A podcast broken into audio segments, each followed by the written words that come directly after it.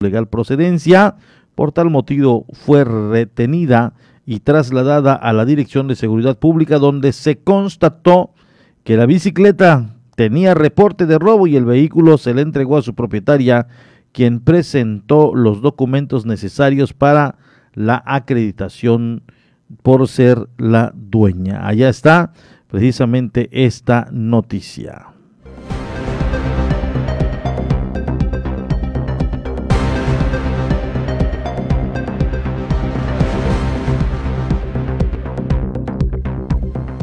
En otro tema le digo daños por más de los 15 mil pesos y una persona policontundida fue el saldo que dejó un conductor de una camioneta luego de haberse impactado a, uno, a un automóvil por alcance. Así lo dieron a conocer. Daños por más de los 15 mil pesos y una persona Contundida fue el saldo que dejó conductor de una camioneta luego de haber impactado a un automóvil por alcance, luego de no haber guardado su distancia al conducir. Los hechos ocurrieron en la 11 con 55 Avenida Bis de la colonia Adolfo López Mateos, cuando la camioneta marca Nissan tipo estaquita de color blanco con número de placas SZ 4491-J de este estado, conducido por una persona del sexo masculino quien por no guardar su distancia provocó el accidente, de tal manera que impactó en su parte posterior derecho a la automóvil marca Nissan de color rojo con número de matrícula UUT 776-E, conducido por una mujer quien debido al fuerte golpe tuvo que ser atendida por paramédicos de una clínica privada tras quejarse de dolor en el cuello y espalda, además de haber presentado fuerte crisis nerviosa. Al lugar acudieron elementos de la Subdirección de Tránsito quienes llevaron a cabo las investigaciones correspondientes en torno a los hechos, deduciendo que los daños materiales presuntamente fue de más de los 15 mil pesos que tendrá que cubrir el culpable de la colisión y así evitar que el caso fuera turnado ante las autoridades correspondientes.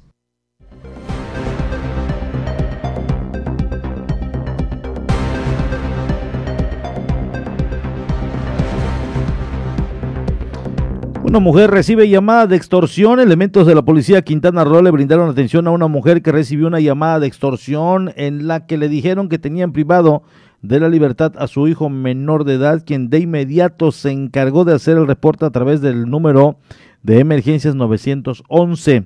El reporte fue hecho después de las 16 horas por parte precisamente de una ciudadana de 32 años de edad, quien recibió el apoyo de los policías que acudieron hasta su domicilio en la colonia 10 de abril, arribando la patrulla 7187 y 7186. Fuimos mismos que ayudaron a la mujer a localizar a su hijo.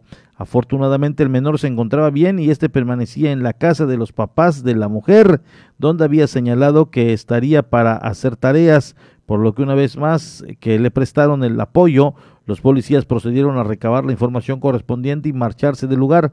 La afectada no quiso dar más información sobre la llamada de extorsión que le hicieron desde un número local, solamente que le habían dicho que tenían privado de la libertad a su hijo, por lo que fue exhortada a levantar la denuncia correspondiente ante la Fiscalía General del Estado.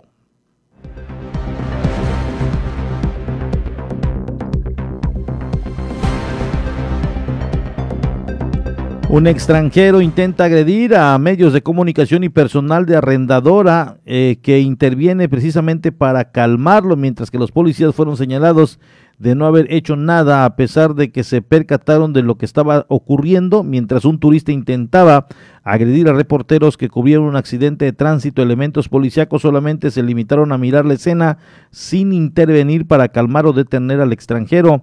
Eso sucedió por la tarde de ayer martes en la avenida Rafael Melgar con la calle 2 Norte, donde un turista extranjero derrapó cuando transitaba en la motocicleta de la arrendadora, precisamente Smart. En ese momento, los reporteros estaban cubriendo el hecho de tránsito cuando el extranjero que derrapó los intentó agredir estando a escasos metros de los policías. Al ver esta situación, los empleados de la arrendadora intervinieron para hacer a un lado al extranjero, ya que éste fue en contra de, la, de una de las compañeras reporteras, mientras que otro ciudadano que pasaba por el lugar fue hasta el sitio para auxiliar a la mujer. El ciudadano les llamó la atención eh, a los trabajadores de la arrendadora por no actuar a tiempo para controlar al turista y también señaló la falta de compromiso de los policías para auxiliar a los ciudadanos. Así, así lo dieron a conocer. Y es importante mencionar, amigos policías, eh, la agresión a medios de comunicación está tipificado como un delito federal, entonces eh, pues, pues sí, debieron en un momento dado intervenir, incluso se puede ahí proceder por la omisión de no intervenir en el momento que se están dando los sucesos.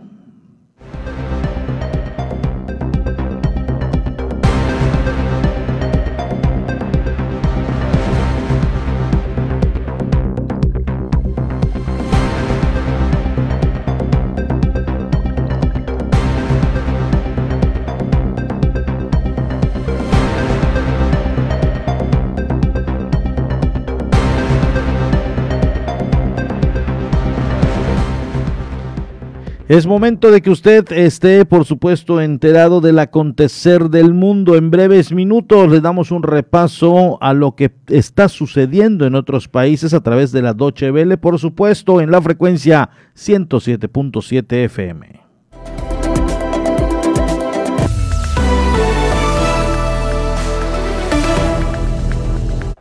En la tercera jornada de violencia en Medio Oriente, fuerzas israelíes y milicias palestinas han intensificado sus ataques. Los bombardeos israelíes sobre Gaza dejan ya al menos 48 palestinos muertos, entre ellos 13 niños y más de 300 heridos. El movimiento islamista Hamas confirmó además la muerte de un alto mando. En territorio israelí han perdido la vida seis personas y más de 100 resultaron heridas. El Consejo General de la ONU, que se reunirá hoy de emergencia, advierte que el conflicto podría convertirse en una guerra a gran escala. El intento de tribunales israelíes de desalojar familias palestinas en el este de Jerusalén desencadenaron la nueva ola de violencia. El presidente de Francia, Emmanuel Macron, recibió en París a su par argentino Alberto Fernández. Su llegada se enmarca en una gira europea iniciada en Portugal y España que este jueves proseguirá en Italia y el Vaticano. La gira tiene como objetivo recabar apoyo internacional para renegociar la deuda del país con el FMI y el Club de París. En ese sentido, el mandatario francés expresó su deseo de que Argentina llegue a un acuerdo cuanto antes con sus acreedores. Colombia enfrenta hoy su tercer paro nacional después de que fracasase el pasado lunes un intento de diálogo entre los manifestantes y el presidente Iván Duque. Según la Fiscalía, 42 personas han perdido la vida en las dos semanas que duran ya las protestas.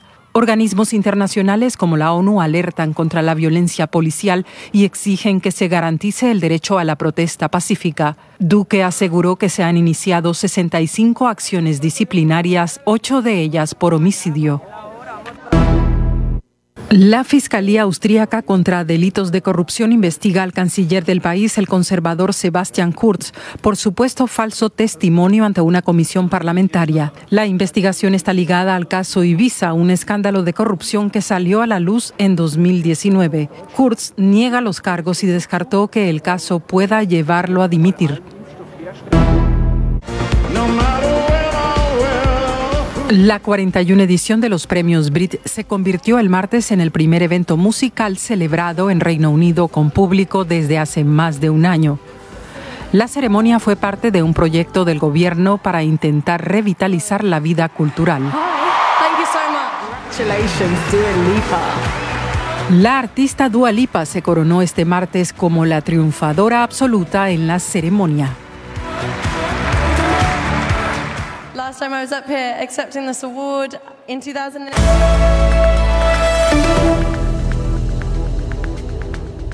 Vamos a una pausa. Estás en punto de las 12.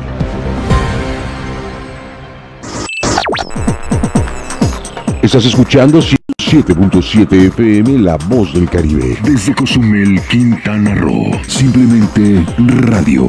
Una radio con voz. La Voz del Caribe. El COVID-19 no es un juego.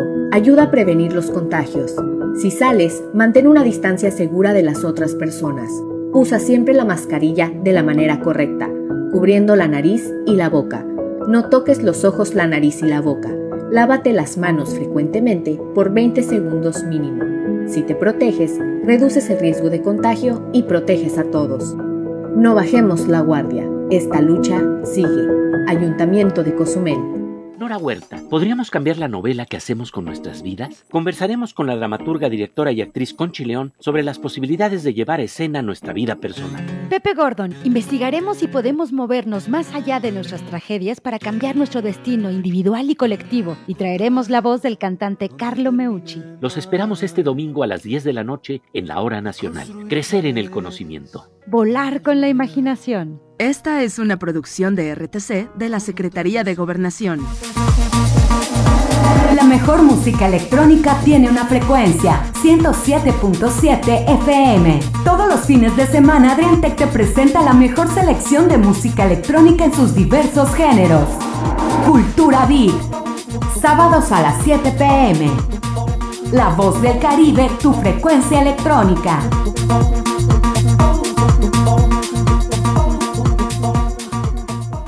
Morena seguimos haciendo historia y estamos listos para seguir luchando por un país más justo e igualitario. Nos mueve la fuerza, el entusiasmo y las causas de la gente para demostrar de nuevo que el pueblo es el que manda y juntos consolidar la cuarta transformación. Este movimiento le pertenece a millones de corazones unidos en un mismo sentimiento, el compromiso de transformar a México. Juntos vamos a defender la esperanza. Morena. ¿Dónde la dejé? Justo ahora que son las elecciones más grandes de la historia y que como la mayoría decidí salir a votar. ¿Dónde la dejé? ¿Ma? Ah, hija, extravié mi INE y no sé qué hacer. Tranquila, aún estás a tiempo de sacar una reimpresión idéntica. Es muy sencillo. Puedes hacerlo hasta el 25 de mayo. ¡Qué alivio! ¡Mi cubrebocas! ¿Ma? Voy por mi reimpresión y el 6 de junio voto. Tienes hasta el 25 de mayo. El 6 de junio, el voto sale y vale. INE. La vacunación contra el COVID-19 llena de esperanza al pueblo de México. Pronto, todas las personas mayores estarán protegidas y por fin podremos abrazarlas y sentirlas cerca. En Morena ya entregamos los primeros 50 millones y donaremos la mitad de nuestro presupuesto para comprar más vacunas que protejan a miles de familias. Porque la salud es un derecho, no un privilegio. Morena, la esperanza de México.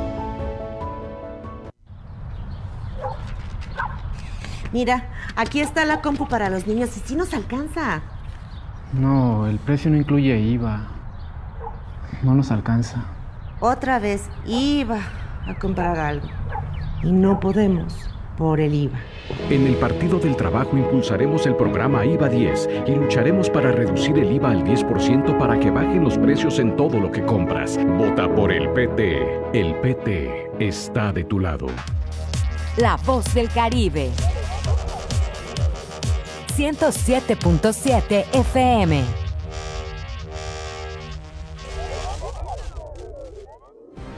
Ya estamos de regreso en punto de las 12 con la información.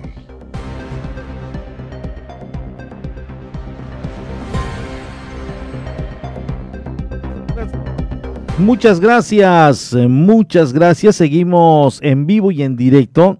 Le voy a dar a conocer este tema y, ojalá y así como se está publicando esto eh, se aterrice.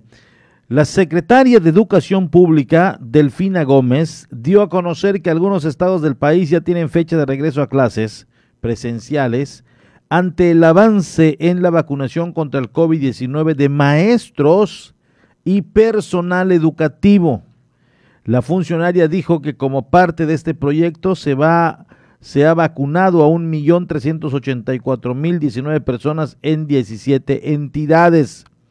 Recordemos que Campeche ya inició con el proceso de regreso a clases, pero también Coahuila, que empieza del 17 al y el 24 Chiapas, Veracruz lo mismo que Nayarit y Tamaulipas, también estamos en ese proceso, mencionó aseguró que el 18 de mayo iniciará la última etapa de vacunación que concluirá el 21 de mayo con 747.438 vacunas aplicadas a docentes, personal administrativo y de apoyo educativo en Chihuahua, Ciudad de México, Puebla, Querétaro, Quintana Roo, Tlaxcala y Yucatán.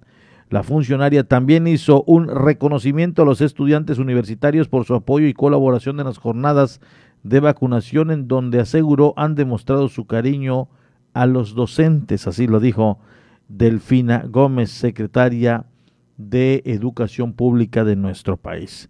Ya tenemos en la línea telefónica al profesor David Domínguez Povedano para que nos platique pues su punto de vista acerca de este pronunciamiento y qué es lo que se está llevando a cabo al interior de la Secretaría de Educación. Muy buenas eh, tardes, profesor. Le saludo con mucho gusto. Buenas tardes, buenas tardes a todo el respetable auditorio.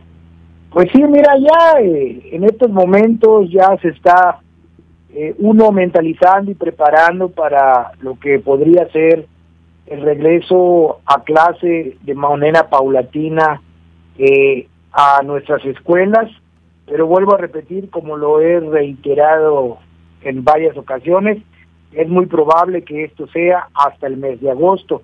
Sin embargo, ya existe eh, el programa de lo que es la vacunación para todos los docentes eh, a lo largo y ancho del país y la excepción, no es la excepción, perdón, Quintana Roo, a partir de ya eh, se comienza la vacunación en todo el territorio de Quintana Roo. Y para eso se va a realizar un proceso para todos los trabajadores de la educación, porque no solamente es para los maestros frente a grupos, sino también el personal administrativo, el personal de intendencia, que tienen ese contacto con los jóvenes, niños que acuden a las escuelas. Y bueno, pues en ese sentido, el próximo viernes, este viernes, eh, se abrirá la plataforma durante prácticamente eh, los días completos, viernes, sábado, domingo y lunes, para que todos los docentes puedan inscribirse a, la plataforma para poder recibir la vacuna correspondiente. En este caso va a ser eh, de manera, eh, pues, vamos a llamarle así, a través de una cita donde te van a dar el lugar, la hora y el día que va a ser vacunado el docente. En esta plataforma uno va a poner los datos, se encuentran eh, los pues casi 90 mil eh, trabajadores de educación que tiene Quintana Roo en sus todos sus municipios y pues vas a hacer el registro ahí manifestar si has recibido o no has recibido la, la vacuna correspondiente y una vez que ya te hayas registrado, debe uno de imprimir ese documento, el original y copia, por decir algo, y acudir al lugar, el día y la hora que, que indique el documento.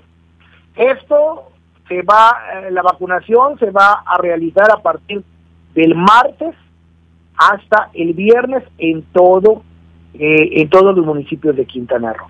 Y entonces, pues de esta manera va a haber un poquito más de orden, porque ya va a llegar uno y evitará filas eh, directamente, va a llegar prácticamente a ponerse la vacuna que le corresponde. Y esto, eh, pues en una semana deben de vacunarse los 90 mil trabajadores de la educación que tiene el estado de Quintana Roo y pues este ya prepararse para eh, pues para lo que viene, ¿no? Que, que es eh, las clases en un momento dado presenciales. Eh, profesor, yo estoy totalmente de acuerdo, créeme que estoy totalmente de acuerdo en que se vacune a todo el personal educativo, pero cuando hablan ya de personal de apoyo y administrativo, me viene en la cabeza cuando se dijo que se vacunaría a todo el personal de todos los hospitales del país y después empezó como a seccionar que ahora siempre no, que ahora solamente a los doctores que tienen que estar en áreas COVID, que a los dentistas no, como que empezaron a hacer una separación de quienes sí y quienes no. Esto generó una serie de movimientos a nivel país eh, donde los doctores estaban exigiendo que sean vacunados y de ahí eh, pues poco a poco se ha ido cubriendo, se ha ido cubriendo, hay que decirlo, se ha ido cubriendo, no en su totalidad, pero se ha ido dando. En el caso de los maestros, no vaya a ser que después, y digo, no me quiero adelantar, pero también puede suceder que finalmente a los directores o a los administrativos no, porque no tienen trato directo con el alumno.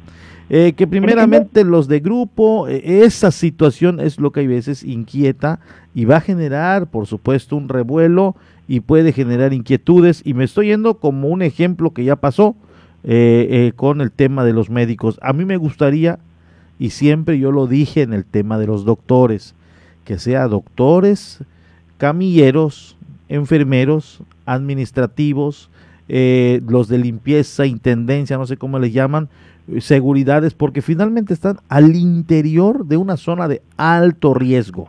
Entonces, eh, a mí me gustaría, y obviamente estoy en pro, que sea todo el personal administrativo de apoyo, docente, maestro en grupo, todos.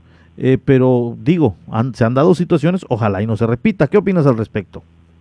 En este caso, muy particular, hablando de Quintana Roo, no va a suceder esta situación. ¿Por qué? Porque eh, en la plataforma que acabo de comentar, que ya va a estar habilitada en, eh, en la, el próximo viernes, este viernes, por la Secretaría, ya tienes tu nombre. Con tu CURP vas a entrar y ya te encuentras registrado.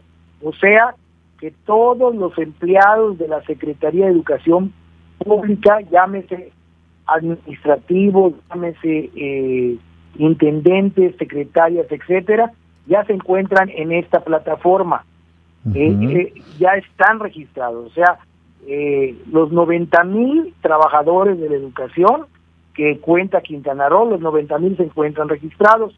En esa plataforma, como hay muchos que ya se vacunaron, entonces tú vas a poner, si ya fuiste vacunado, entonces nada más para que la propia Secretaría pues ya prácticamente este ya no te tome en consideración porque ya fuiste, o sea, es como un pase de lista donde te van a ir palomeando que tú ya recibiste la vacuna. Y el que no, se hace registro, pero ya automáticamente ya se encuentra tu nombre en esa plataforma. ¿Sí me explico? Sí. O sea, si llega otra persona y quiere eh, eh, con un sucurp entra a esa plataforma y quiere registrarse, no le va a dar el acceso. ¿Por qué? Porque no es un trabajador de la educación. O sea, tienen como un código en el padrón. Ya tienen como un código de registro. Sí, ¿por qué? Porque pues nosotros recibimos un sueldo de la federación este y estamos plenamente identificados por la Dirección de Recursos Humanos de la Secretaría de Educación Pública para el estado de Quintana Roo y así están cada uno de los estados de la República. Recordemos que ya los maestros no somos estatales, no somos empleados federales, no somos empleados estatales, somos empleados de la federación. La que nos paga es la Secretaría de Educación Pública, o sea, a nivel federal. Se encuentra un registro de cada uno de los eh, trabajadores de la educación. O sea, David Domínguez, José David Domínguez Povedano, tú entras a la plataforma de la Secretaría de Educación y te va a salir todos, todos los datos correspondientes míos hasta en transparencia si está. Entonces, este, pues en este caso no va a suceder esa situación. No iba eh, precisamente el planteamiento en el tema de usurpación, que alguien se quiera vacunar haciéndose pasar de maestro. No, yo iba más bien en cuanto a la llegada del biológico, en cuanto a que haya un buen abastecimiento, en cuanto a que ya no se, no se limite y si son eh, un millón de maestros, bueno, pues que llegue el millón de vacunas eh, a, esto me refería, que después empiezan como a decir, bueno, pues ahora a, estos no, eh, o, al de apoyo no, porque fíjate que no tienen trato directo con grupos, que a los administrativos tampoco, esos después les va tocando. Eh, yo a mí me gustaría que sean todos, porque finalmente van a estar en, van a estar a cargo de nuestros hijos Queremos que nuestros hijos obviamente estén eh, seguros y garanticen su salud y también que ellos, los mismos niños, el momento de contagiar a alguien de un maestro, pues el impacto sea menor, ¿no?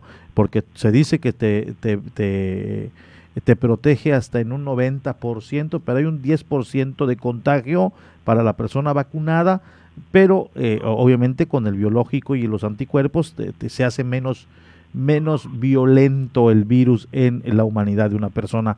Esperemos que así sea, profesor, eh, que lleguen la dotación que se tenga que dar al número de maestros administrativos y de apoyo que tengan que ser. Sí, en este caso Porfirio está muy transparente. ¿Por qué? Porque pues está con nombre, nombre, ya destinado el biológico para cada quien. No va a llegar ni va a llegar más ni va a llegar menos. va a llegar exclusivamente el registro que se encuentra en la Dirección de Recursos Humanos de la Secretaría de Educación Pública Quintana Roo ya prácticamente te va a estar llegando el, el, el, biológico. Y, explico, y además de ello, profesor, que hay profesores que ya tienen vacuna. Esa es otra. Ahora, lo que sí cabe mencionar es de que eh, los maestros que tienen una plaza este, federal son los que están prácticamente en ese padrón. Los maestros que no tienen una plaza federal y que solamente trabajan en escuelas particulares, a ellos no se les está considerando. Esto es importante recalcarlo. Si eres un maestro, trabajas en una particular, pero también trabajas y tienes plaza federal, vas a ser vacunado. Pero hay maestros que no tienen una plaza y al no tener una plaza, esos no están siendo contemplados en este momento de la vacunación de docentes a nivel nacional. Eso es importante recalcarlo.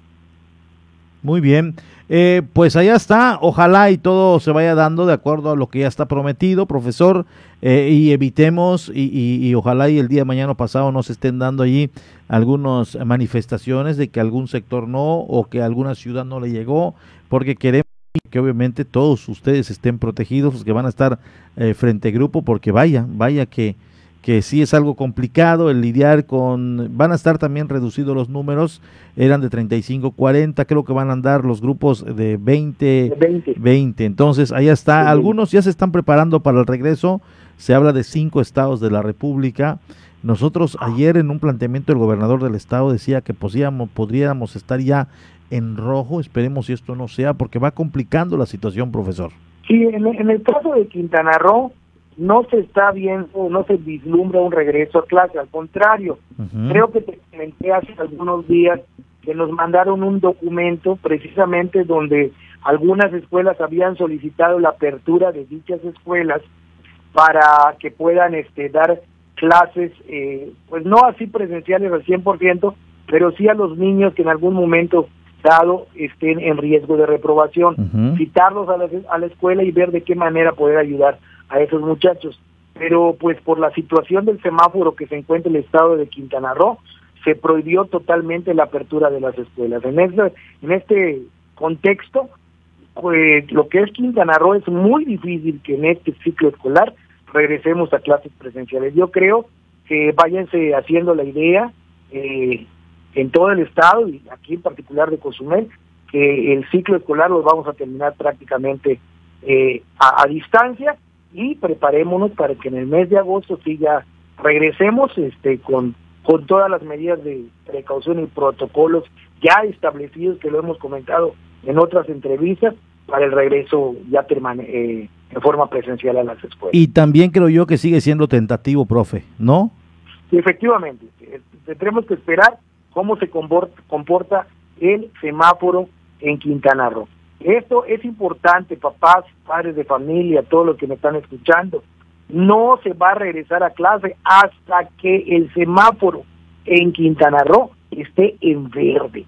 Aunque esté en amarillo en otro color, tiene que estar en verde para poder regresar a clases presenciales y esperamos que en agosto pues ya eh, en el avance también de la vacunación este podamos estar ya en, en lo que es el semáforo verde en Quintana Muy bien, profesor, como siempre te agradezco el que nos tomes la llamada y nos des obviamente los puntos de vista de lo que va sucediendo, más en el tema educativo, donde obviamente tienes pleno conocimiento eh, de eh, lo que se está trabajando, de las reuniones que están llevando a cabo previo a este regreso a clases que cada vez se nos va retrasando un poco más las clases presenciales. Mientras tanto, papá y mamá seguimos con la tablet, el teléfono, la computadora, tareas, enlaces eh, vía webcam y demás. Así es, no pierdan la oportunidad de disfrutar el curso escolar, no se vayan a perder. Vuelvo a repetir, no se va a estar regalando calificaciones, es un es un eh, contexto eh, un poquito este que se han confundido los papás, así que pónganse en contacto con sus maestros, con sus escuelas, para que este, ya estamos ahorita el mes de mayo, prácticamente estamos a mes y medio de terminar prácticamente el ciclo escolar y pueden todavía acreditar los alumnos que dejaron por un tiempecito, por cualquier razón, pónganse en contacto con sus maestros y traten de no perder el ciclo escolar 2020-2021. Muy bien, profesor, muchas gracias por toda la información que nos estás dando y por supuesto que tomaremos en cuenta todo lo que nos vas comentando y esto va también para la eh, audiencia. Muy buenas tardes. Buenas tardes. Allá está el profesor David Domínguez Povedano.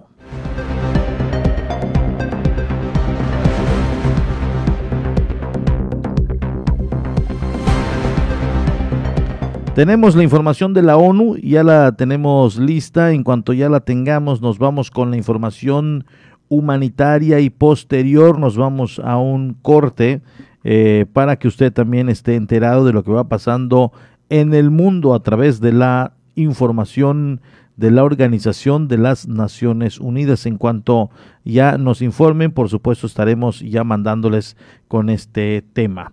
El Instituto de Movilidad en Cozumel continúa realizando las revisiones de vehículos del transporte público carga y de arrendadoras de vehículos sin chofer, así lo dieron a conocer.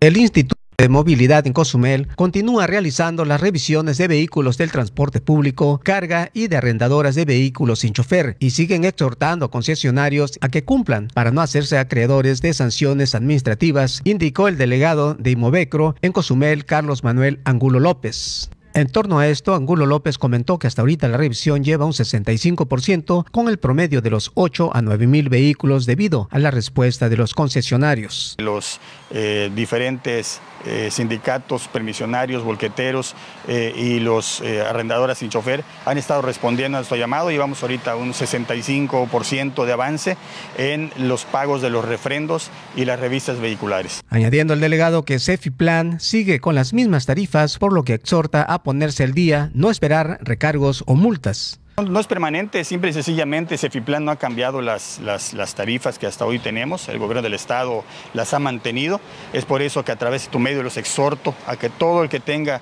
posea una concesión del gobierno del estado, pasen aquí a movilidad para checar la eh, situación de su concesión y se pongan al día en sus refrendos, ya sea por la concesión o sea por la revista vehicular. Por último, indicó que las tarifas las pone la oficina matriz en Chetumal y es la que decide cuánto es la multa. Por eso es mejor cumplir con la revisión y así evitar que sus unidades sean aseguradas. Las tarifas de la sanción ponemos nosotros, las pone eh, nuestra eh, matriz en la ciudad de Chetumal. Nosotros mandamos de cómo encontramos el vehículo y ellos son los que nos dicen cuánto es lo que vamos a cobrar de infracción. Aquí tampoco este, nosotros estamos simplemente invitándolos porque en, cualquier momento que, los, que, lo que haya un rondín o haya algún operativo y los agarren en ese momento, pues entonces se le confisca el vehículo. Se le confisca el vehículo y para que lo recuperen tienen que pagar, ponerse al día hasta el 2021 de los refrendos, ya sea por la concesión o por la revista vehicular.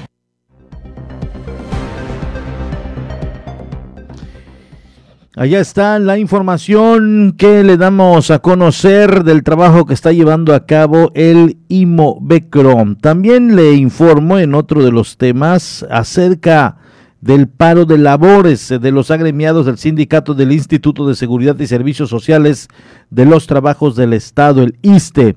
Ya lograron la reinstalación de aires acondicionados que abastecerán ocho consultorios Así lo expresó Federico Katzin Aque, delegado de este sindicato, y además continúan con el, con el dedo en el renglón acerca del pliego petitorio. Buscarán la manera de que poco a poco se vaya atendiendo del paro de labores de los agremiados del Sindicato del Instituto de Seguridad y Servicios Sociales de los Trabajadores del Estado lograron la ya instalación del aire acondicionado que abastecerá ocho consultorios, expresó Federico Caxín Aque, delegado del Sindicato de Trabajadores de la Salud del ISTE.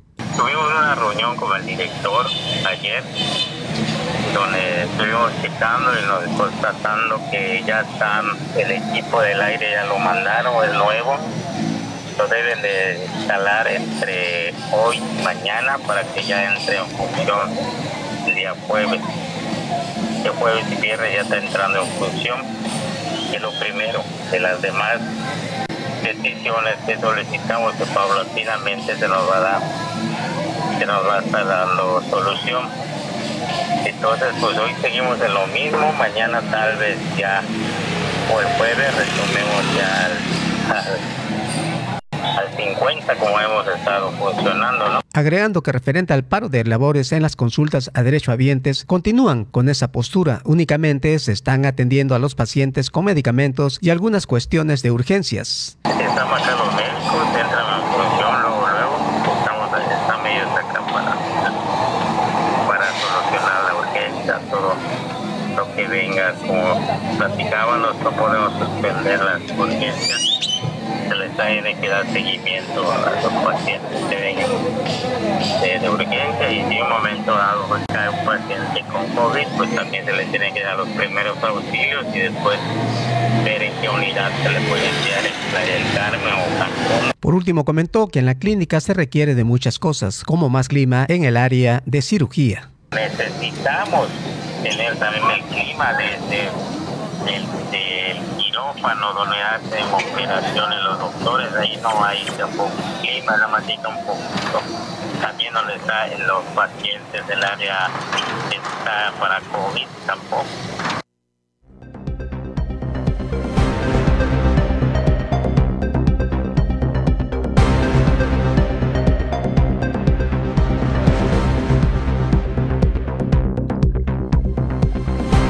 Nos dice una pregunta, buenas tardes, las personas que no alcanzaron vacuna el 9 de mayo 5059, ¿podría usted decirme si se sabe la fecha nueva para la vacunación? De antemano, muchas gracias, bendiciones. Eh, no sabemos la información, no la tenemos eh, eh, a la mano, pero créame que ya le envié precisamente el el mensaje a Yeran Gutiérrez eh, para que nos pueda orientar en este sentido. De cualquier modo, de cualquier modo, déjeme decirle que, eh, que en el caso de los que no les tocó, les estará, eh, están como obviamente en lista, si le vamos a llamar de una manera, como en lista de espera, o sea, les va a tocar, obviamente, tiene que comprobar que no ha sido beneficiado, por X o Y motivo. Incluso se dieron algunos casos eh, de algunas personas de 60, 69 que por prescripción médica no podían tomar la vacuna cuando les tocó a los 60 y 69 y eh, pues yo le preguntaba a Yeran Gutiérrez qué iba a pasar con estas personas y me dijo que vayan, que vayan al módulo porque si bien se les está aplicando a los de 50 59 si les explicas el, problema, ellos lo van a entender y ya se le aplica sin ningún problema. Entonces, supongamos que se acaben los eh, para los de 50-59 y comience la jornada de los 40-49.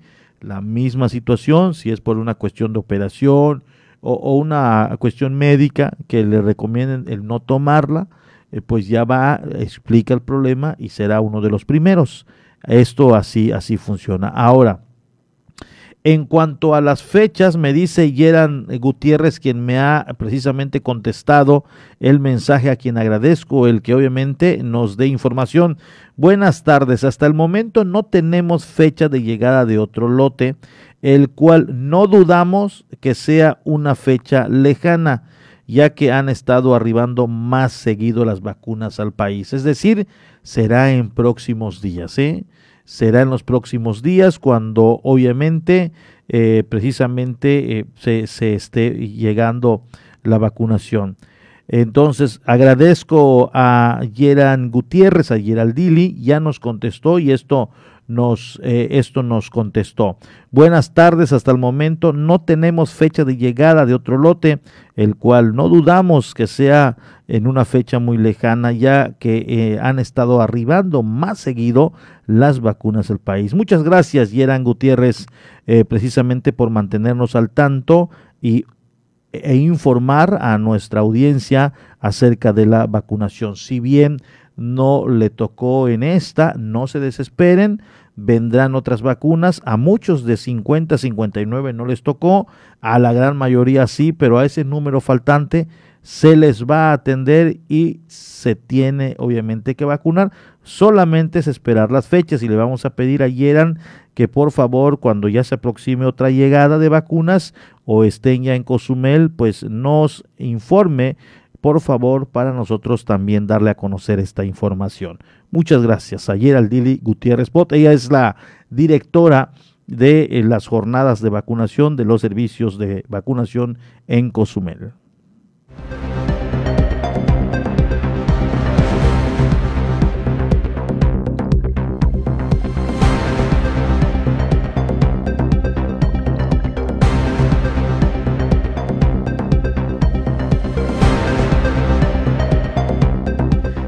Dice también a través de las redes sociales hay un mensaje que nos viene llegando. Ney Leiva, buenas tardes. Si ya me registré, pero no me han marcado o me han dado mi lugar, ¿qué hago? Ya me registré, pero no me han marcado, como dicen, para decirme en qué lugar debo ir.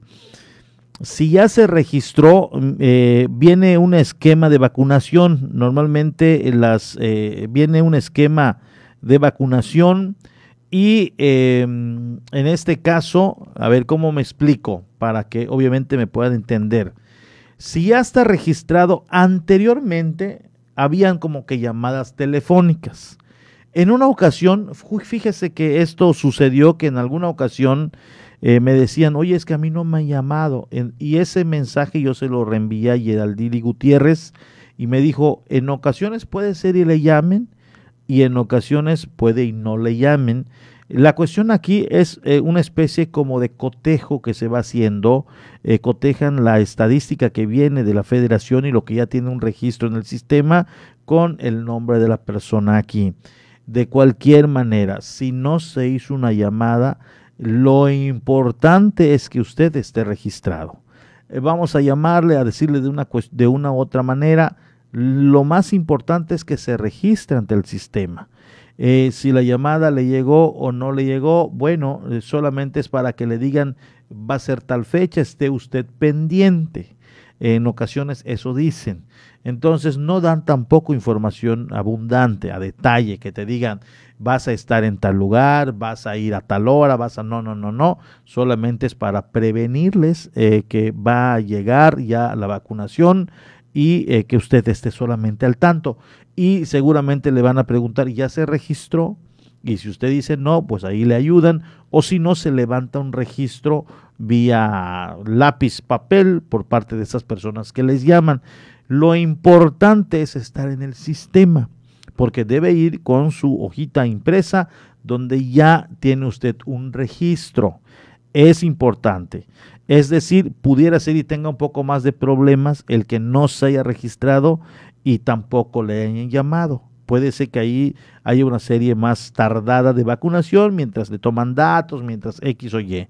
Entonces, haga el registro vía la plataforma y va a llegar a la vacunación y se van a basar en ese registro. Y le van a decir, ahora, hora y fecha lo van a decir a través de una publicación y el esquema también, recuerda que empezaron con edades, apellidos, hasta hace poco lo hicieron por meses de nacimiento, lo hicieron con la sección del INE. El esquema que se maneje eh, o, la logística o la forma o la manera en la que se va a hacer la vacunación, eso lo emiten al momento de llegar a Cozumel y plantear ya una fecha. Es decir, próximo sábado va a haber una vacunación y este va a ser el sistema apellidos, fechas de nacimiento, eh, eh, sección a través del INE, en fin, muchas, eso se plantea al momento. Entonces, nada más le vamos a pedir que estén al pendientes eh, de la programación, porque aquí le podemos estar diciendo las jornadas, las fechas y la manera en la que se va a aplicar o el esquema que se respetará.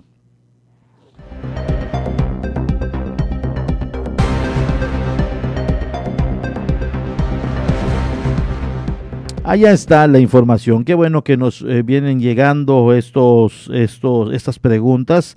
Por si hay en algún momento dado alguna duda, pues lo vamos aclarando precisamente eh, a través de este medio. Y lo bueno que tenemos el acceso directo precisamente con Geraldili Gutiérrez Pot, quien también nos va en un momento dado orientando e informando de lo que va, de lo que va pasando a grosso modo, de, manera general, porque tampoco ya tiene fechas, tampoco ya tiene fechas eh, de vacunación eh, o, de llegada de, de los biológicos, pero cuando esto llega no pueden esperar mucho y de inmediato convocar a la comunidad para la jornada.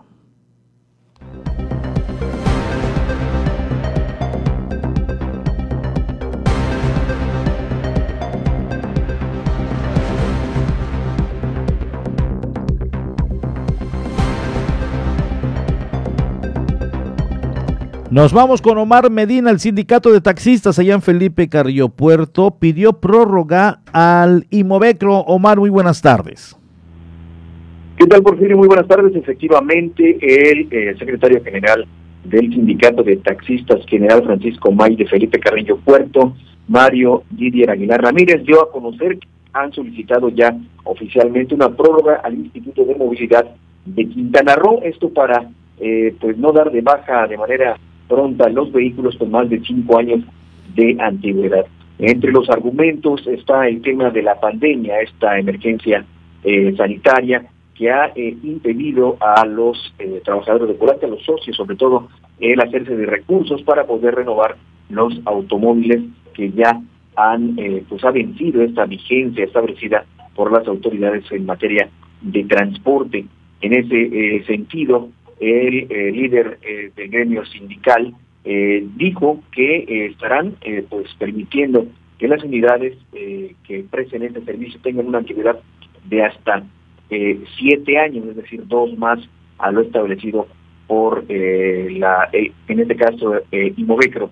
En ese sentido también dijo que en lo que se refiere a Felipe Carrillo Puerto, las unidades en realidad son pocas las que ya están pues fuera, ya se consideran como obsoletas por, porque ya no tienen más de cinco años y que serán necesariamente deberán ser cambiadas eh, lo más pronto posible. Sin embargo, pues ya han pedido esta prórroga, eh, se espera que eh, durante esos dos años pues puedan los eh, propietarios de estas unidades pues hacer las gestiones para poder lograr el cambio de sus unidades, que aquí en Felipe Carrillo Puerto, a diferencia pues, de otros municipios, Porfirio, la gran mayoría de los eh, automóviles que son utilizados para prestar el servicio eh, como taxi son los Surus y bueno, uno que otro Atos, es decir, son vehículos compactos prácticamente todos y bueno, eh, se espera que se, sean sustituidos por unidades similares, aunque obviamente de modelos recientes. Por lo pronto,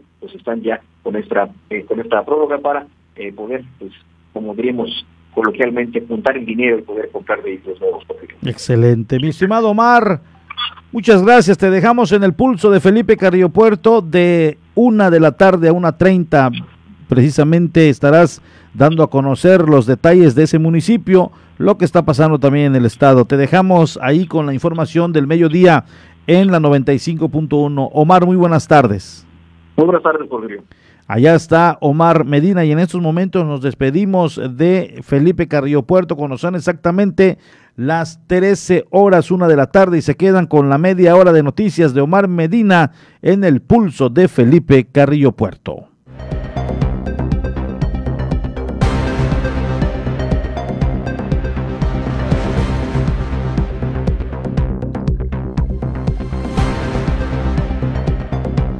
Nos vamos a un corte enseguida, regresamos eh, con más información para todos ustedes.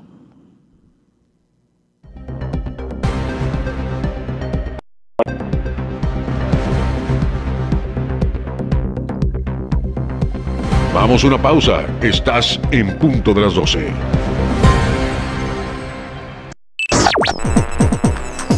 Estás escuchando 107.7 FM La Voz del Caribe. Desde Cozumel, Quintana Roo. Simplemente radio. Una radio con voz. La Voz del Caribe.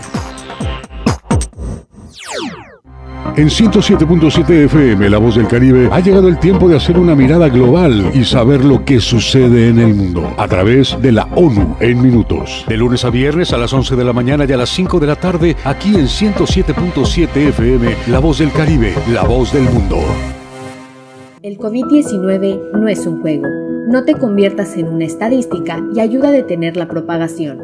Protégete y protege a tu familia. Si te reúnes con otras personas, de preferencia hazlo al aire libre. Si es un edificio, abre las ventanas y así habrá más circulación de aire. Mantén una distancia segura. Usa mascarilla correctamente y lávate las manos frecuentemente por 20 segundos mínimo. No bajemos la guardia. Esta lucha sigue. Ayuntamiento de Cozumel.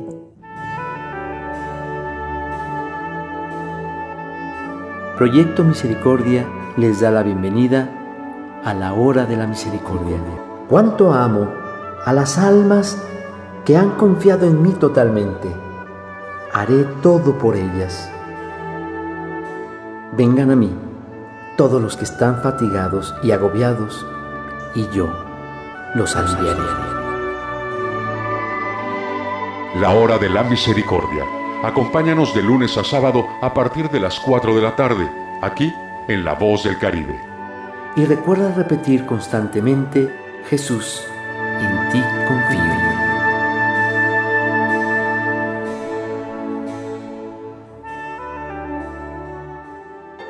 El coronavirus es un bicho pequeñito con corona que provoca que la gente se enferme y se sienta malita. Por eso tenemos que cuidarnos. Si tienes deseos de estornudar o toser, utiliza tu codo o brazo para cubrirte la boca. Recuerda siempre lavarte las manos con agua y jabón por 20 segundos. Hashtag yo me quedo en casa. 107.7 FM. El COVID-19 no es un juego. No te conviertas en una estadística. ¿Te cuesta respirar con el cubrebocas? Si te contagias, será más difícil respirar con mascarilla de oxígeno. Ponte el cubrebocas. Úsalo correctamente, cubriendo la boca y la nariz. Es por tu salud y la de todos. No bajemos la guardia. Esta lucha sigue. Ayuntamiento de Cozumel. Hola, hola, ¿qué tal? Soy Aida Ramírez. Te invito a escuchar The Best Ones.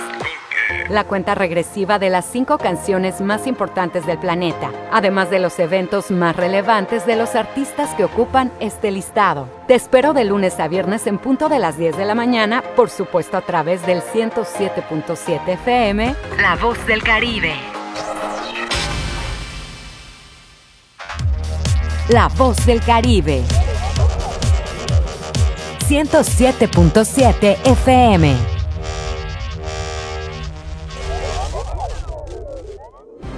Y estamos de regreso en punto de las 12 con la información.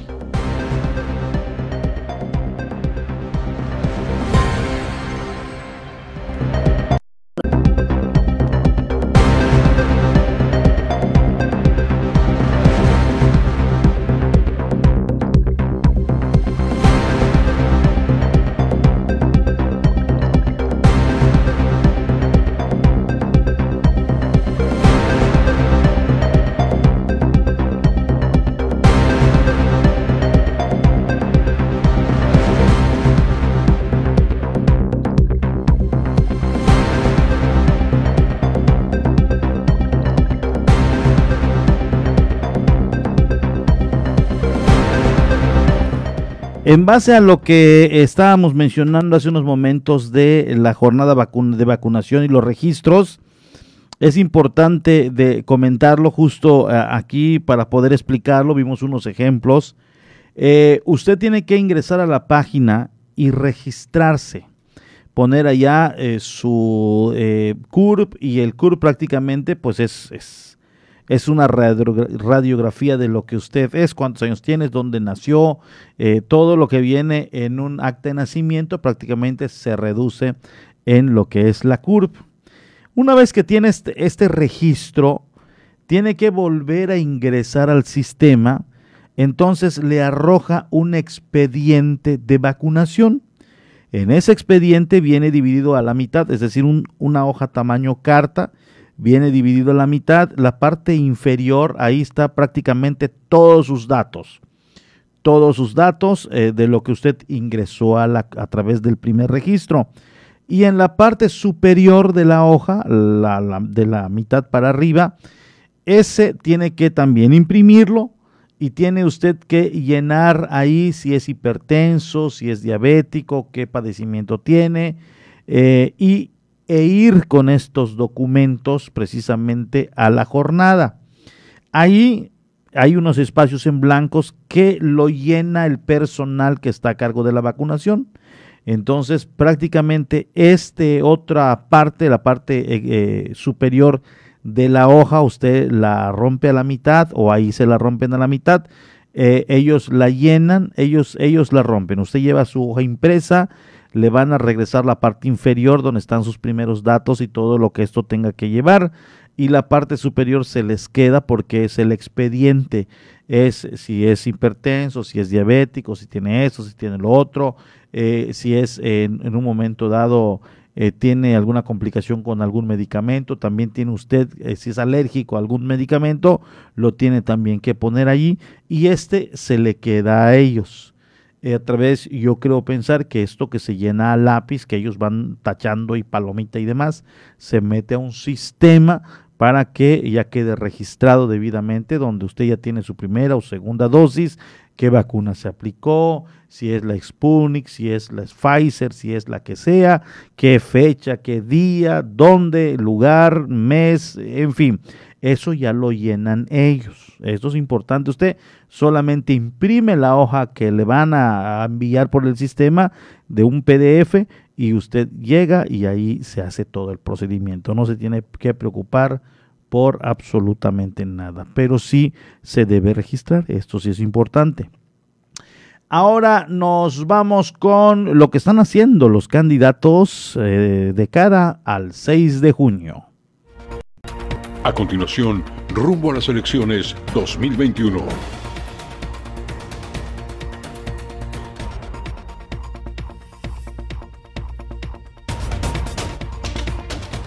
Nos vamos con la información de lo que está haciendo el candidato de Va por Quintana Roo, Pedro Joaquín del WI, con actividades políticas rumbo a las elecciones del próximo 6 de junio. Visitó la colonia San Gervasio. Las inquietudes constantes de la comunidad son en materia de salud, aseguró el candidato de, por la coalición Va por Quintana Roo. Escuchemos una visita por la colonia San Gervasio que inició en la 120 Avenida con calle José María Morelos, arrancó un día más de campaña de Pedro Joaquín del Buy, candidato a la presidencia por la coalición Va por Quintana Roo. Asimismo expresó las principales necesidades de cozumeleños son en materia de salud. Poder dar nuestras propuestas a la gente de la isla. Nosotros ya llevamos tres semanas de estar presentando propuestas para la reactivación turística, para seguir eh, mejorando la seguridad de Cozumel, y obviamente el bienestar, el bienestar de la isla. Eh, ahí estamos y llevándolas ahora sí que puerta por puerta. Hay mucha queja en materia de salud, desgraciadamente. Eh, Cozumel ya arrastraba un problema serio en, la, falta de instalaciones médicas y desgraciadamente hoy en los, en los últimos dos años eh, pues se ha puesto peor la cosa, ¿no? El gobierno federal no ha estado a la altura y hoy pues hay una escasez brutal de medicinas, eh, no se están haciendo estudios médicos, eh, no sé si por razones de la pandemia o por simplemente razones de presupuesto. Aseguró, estas inquietudes van relacionadas a que el municipio debe contar con un hospital que ofrezca atención en especialidades. Estaba ya desde hace tres años sobre la mesa una remodelación del Seguro Social. Entró este nuevo gobierno federal y desgraciadamente pues lo guardaron en un cajón y no se ha presentado.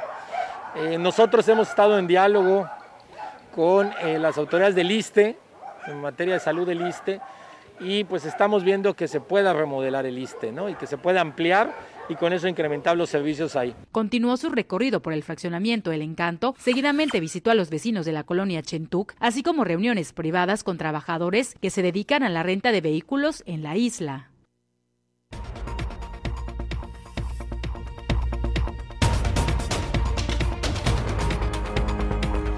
Juanita Alonso Marrufo, candidata a la alcaldía municipal de la coalición Juntos Hacemos Historia en Quintana Roo, tras la visita que realizó en la colonia Adolfo López Mateos, recibió de los habitantes el respaldo para este próximo 6 de junio. Juanita Obdulia Alonso Marrufo, candidata a la alcaldía municipal de la coalición Juntos Hacemos Historia, tras la visita que realizó en la colonia Adolfo López Mateos, recibió de sus habitantes el refrendo de la votación para este próximo 6 de junio. Durante la caminata proselitista de Juanita Alonso, acompañado por el candidato de la coalición Juntos Hacemos Historia para la Diputación Federal por el Distrito 1, Juan Carrillo Soberanis, dio a conocer que gestionará para que el propio gobierno fabrique sus propios medicamentos con la finalidad que los hospitales no carezcan de ello. Por eso estamos proponiendo que el gobierno fabrique sus propios medicamentos. ¿Para qué? Para que no falten los medicamentos en los hospitales, para que cuando vayamos a atendernos, digo, este, Ojalá y no sea necesario, pero si alguien tiene que ir a atenderse ante una emergencia, bueno, cuente con los medicamentos y estos sean fabricados por el gobierno. Por su parte, Juanita Obdulia Alonso Marrufo, candidata a la presidencia municipal de la Alianza Juntos Hacemos Historia, dijo que en la colonia donde creció fue muy bien recibida y recogió las inquietudes de los vecinos. Esta colonia es donde yo crecí y algunos de ustedes también crecieron en esta colonia, fueron mis vecinos y estamos muy contentos del recibimiento que tenemos también en esta colonia, de saludar a muchos conocidos de muchos años atrás y bueno, de seguir recogiendo sus inquietudes, de dejarles nuestras propuestas, de encontrarnos a tantos eh, trabajadores que tienen puesto en este proyecto eh, su esperanza de un cambio verdadero y bueno, estamos con la responsabilidad de precisamente eh, hacerlo realidad.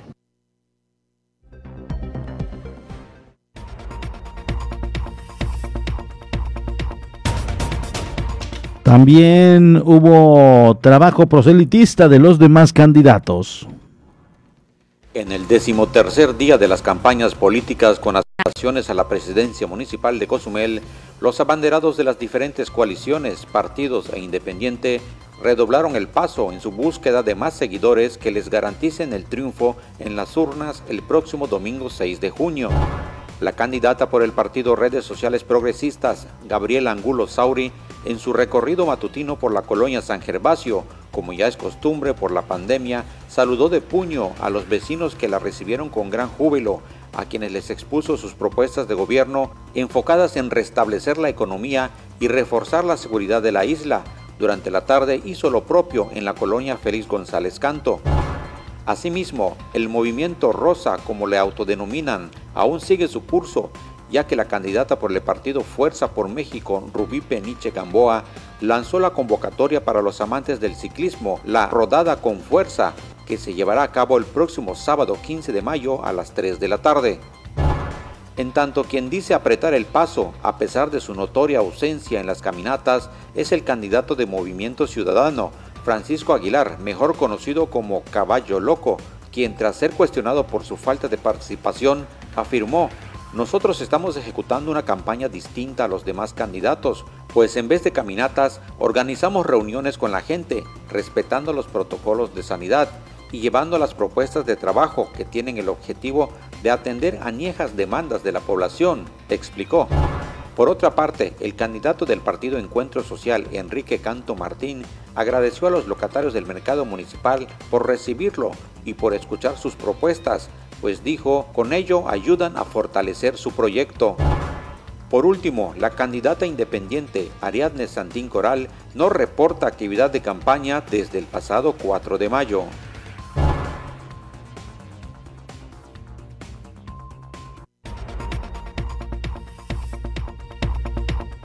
Allá está el trabajo que se está llevando a cabo a través de los candidatos, precisamente eh, en las diferentes colonias. Le voy a dar a conocer rápidamente lo que hoy se estará eh, dando a conocer y se estará eh, haciendo por parte de los candidatos. En el caso de Pedro Joaquín del Huy estará a las 5.30 en la colonia CTM y estará a las 17.30, a las 19.30, 7 de la noche con 30 minutos en la ampliación 7 CTM.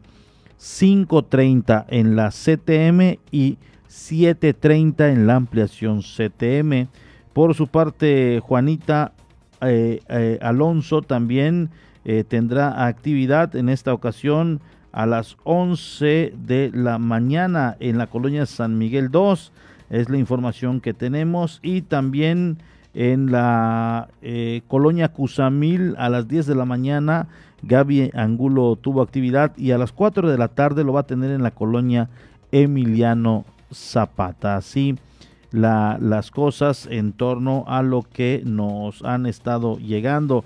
Fíjese que justo en estos momentos nos viene llegando eh, información a través de un comunicado que nos dan a conocer por parte del equipo de campaña de eh, Pedro Joaquín del WI, dice Día Internacional de la Enfermería. Reitero mi conocimiento a las enfermeras y enfermeros por su dedicación y compromiso con la comunidad de Cozumel en esta pandemia. Agradezco su entrega para salvar vidas. Es momento de continuar sumando esfuerzos por nuestros soldados de la salud, así lo dio a conocer este 12 de mayo del 2021. Eh, dijo eh, que bueno, seguirá trabajando, seguirá visitando las colonias precisamente para plantear su proyecto de trabajo. Así lo dio a conocer eh, Pedro Joaquín del Huy.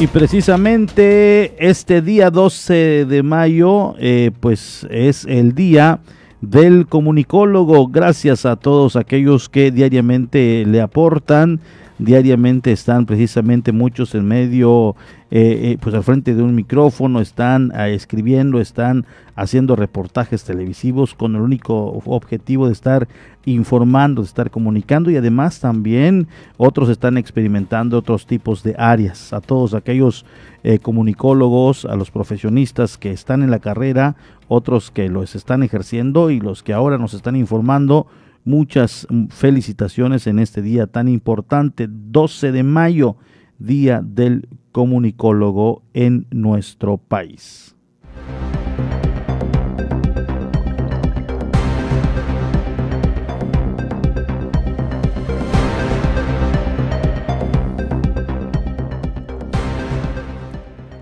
Gracias a todas las personas que nos están en estos momentos sintonizando a través de la 107.7 La Voz del Caribe. Le doy a conocer que prepara Pedagogía y Asistencia Social de la Fundación de Parques y Museos de Cozumel actividades para conmemorar el Día Mundial del Medio Ambiente en próximo junio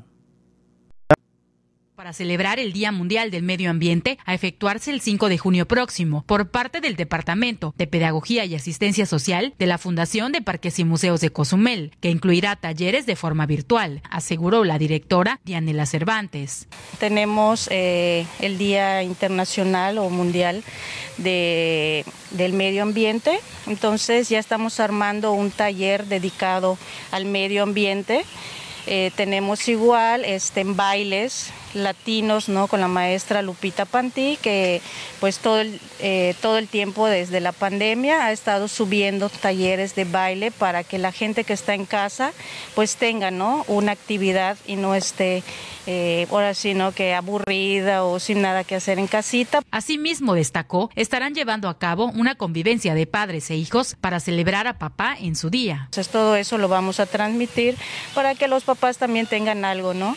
que festejar en su día. Extendió la invitación a la comunidad en general a descubrir todas las actividades a través de redes sociales, Fundación de Parques y Museos de Cozumel, para conocer más a detalle los talleres.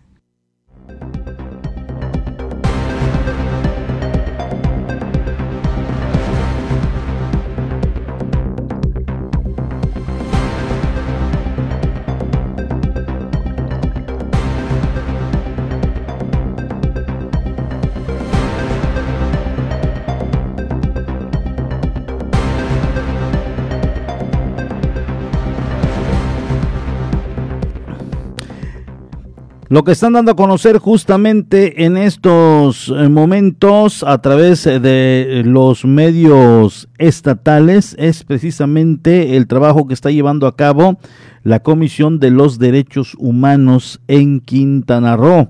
Así se lo daré a conocer justo en estos momentos. Prepara la Comisión de los Derechos Humanos otra recomendación por la detención arbitraria de una mujer, esto ya en Cancún, tras los abusos de autoridad de elementos policíacos contra la ciudadanía, el presidente de la Comisión de los Derechos Humanos en el estado de Quintana Roo, Marco Antonio To Juan, reconoció que se continuarán dando este tipo de situaciones, ya que además que es uno de los servicios más solicitados, no hay protocolos que regulen su actuación y han derivado en detenciones arbitrarias y la muerte de varios detenidos puso como ejemplo un video que circula en redes sociales donde elementos de la Policía Municipal de Benito Juárez detienen a una mujer adulta mayor a quien ya lograron contactar para que ratifique su queja.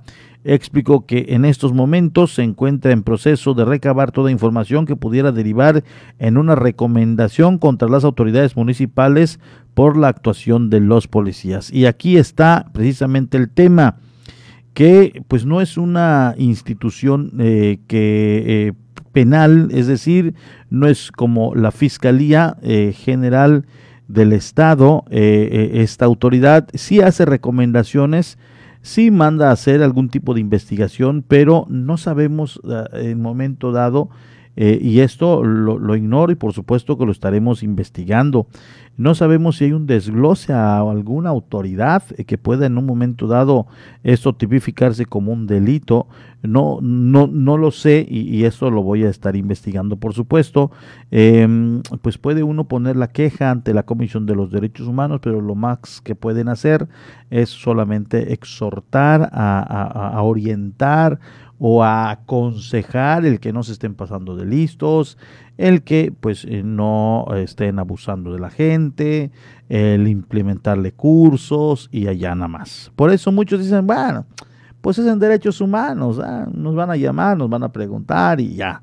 Pero si esto se desglosa, aparece un responsable y se le envía un desglose a una autoridad penal, como en el caso de la Fiscalía General del Estado, y cuando ya te comiencen a investigar, eh, pues entonces ya esta situación torna, eh, toma otro rumbo.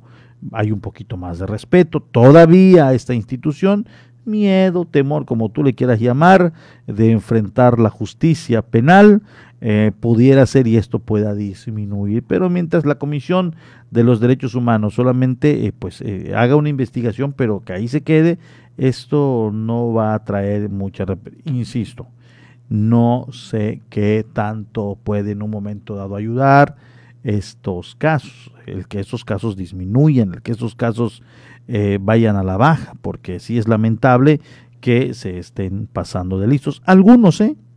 No son todos tampoco, algunos elementos. Sería mala onda estar, estar, estar generalizándolo, porque no se trata también de esto, no se está generalizando. Hay algunos que sí están obviamente eh, respetando eh, la ley, la ley en cuanto a las autoridades.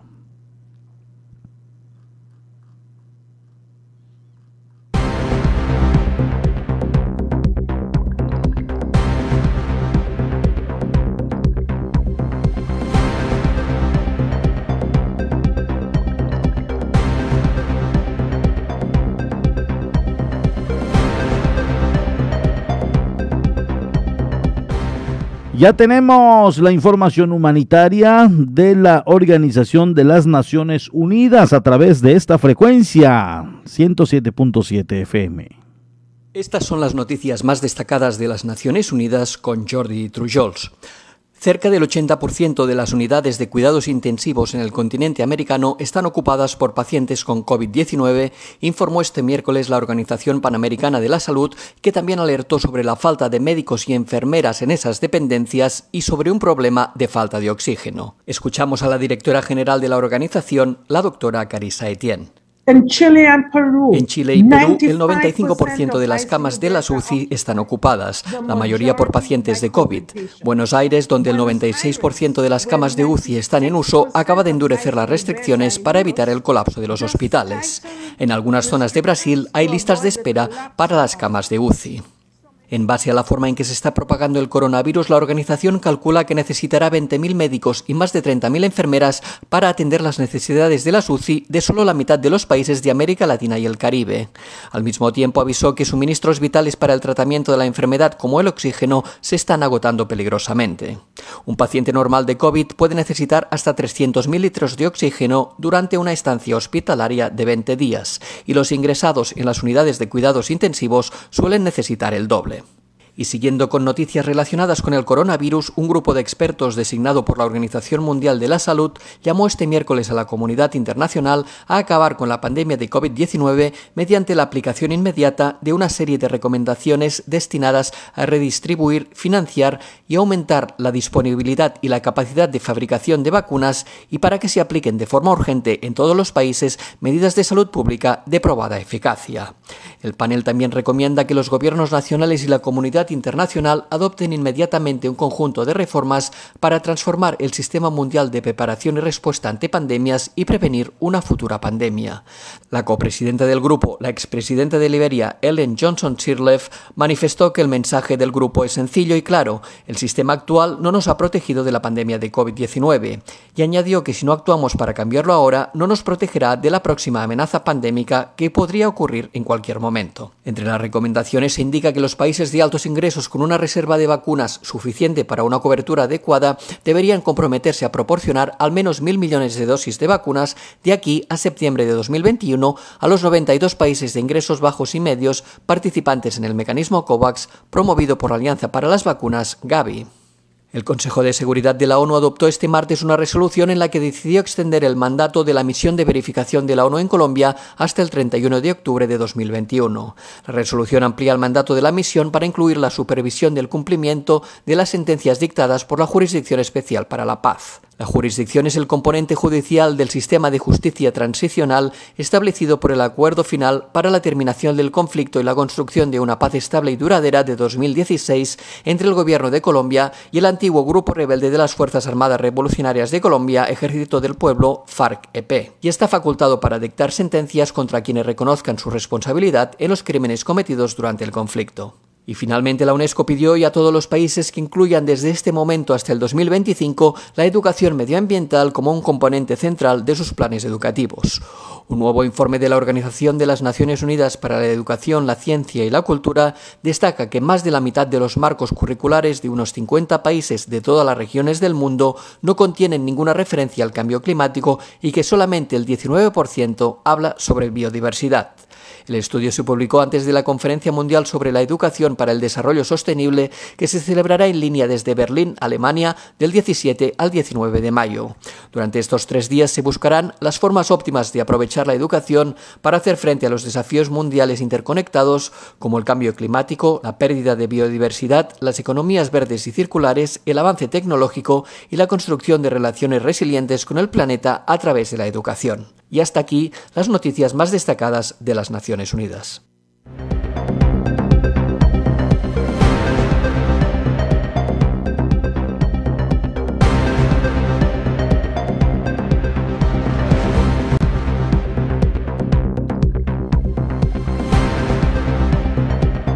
Allá está la información de la Organización de las Naciones Unidas. Así las cosas en el mundo. Son exactamente la una con 30 minutos. Gracias a todos por habernos escuchado en el transcurso de estos 90 minutos de noticia en la 107.7 FM y en los primeros 60 minutos. Gracias a los amigos de Felipe Carrillo Puerto. De esta manera me despido. Les espero a las 18 horas con información fresca que usted debe conocer. Soy Porfirio Ancona. Muy buenas tardes. Muy buen provecho. Pásela bien. Y la cita es a las 18 horas.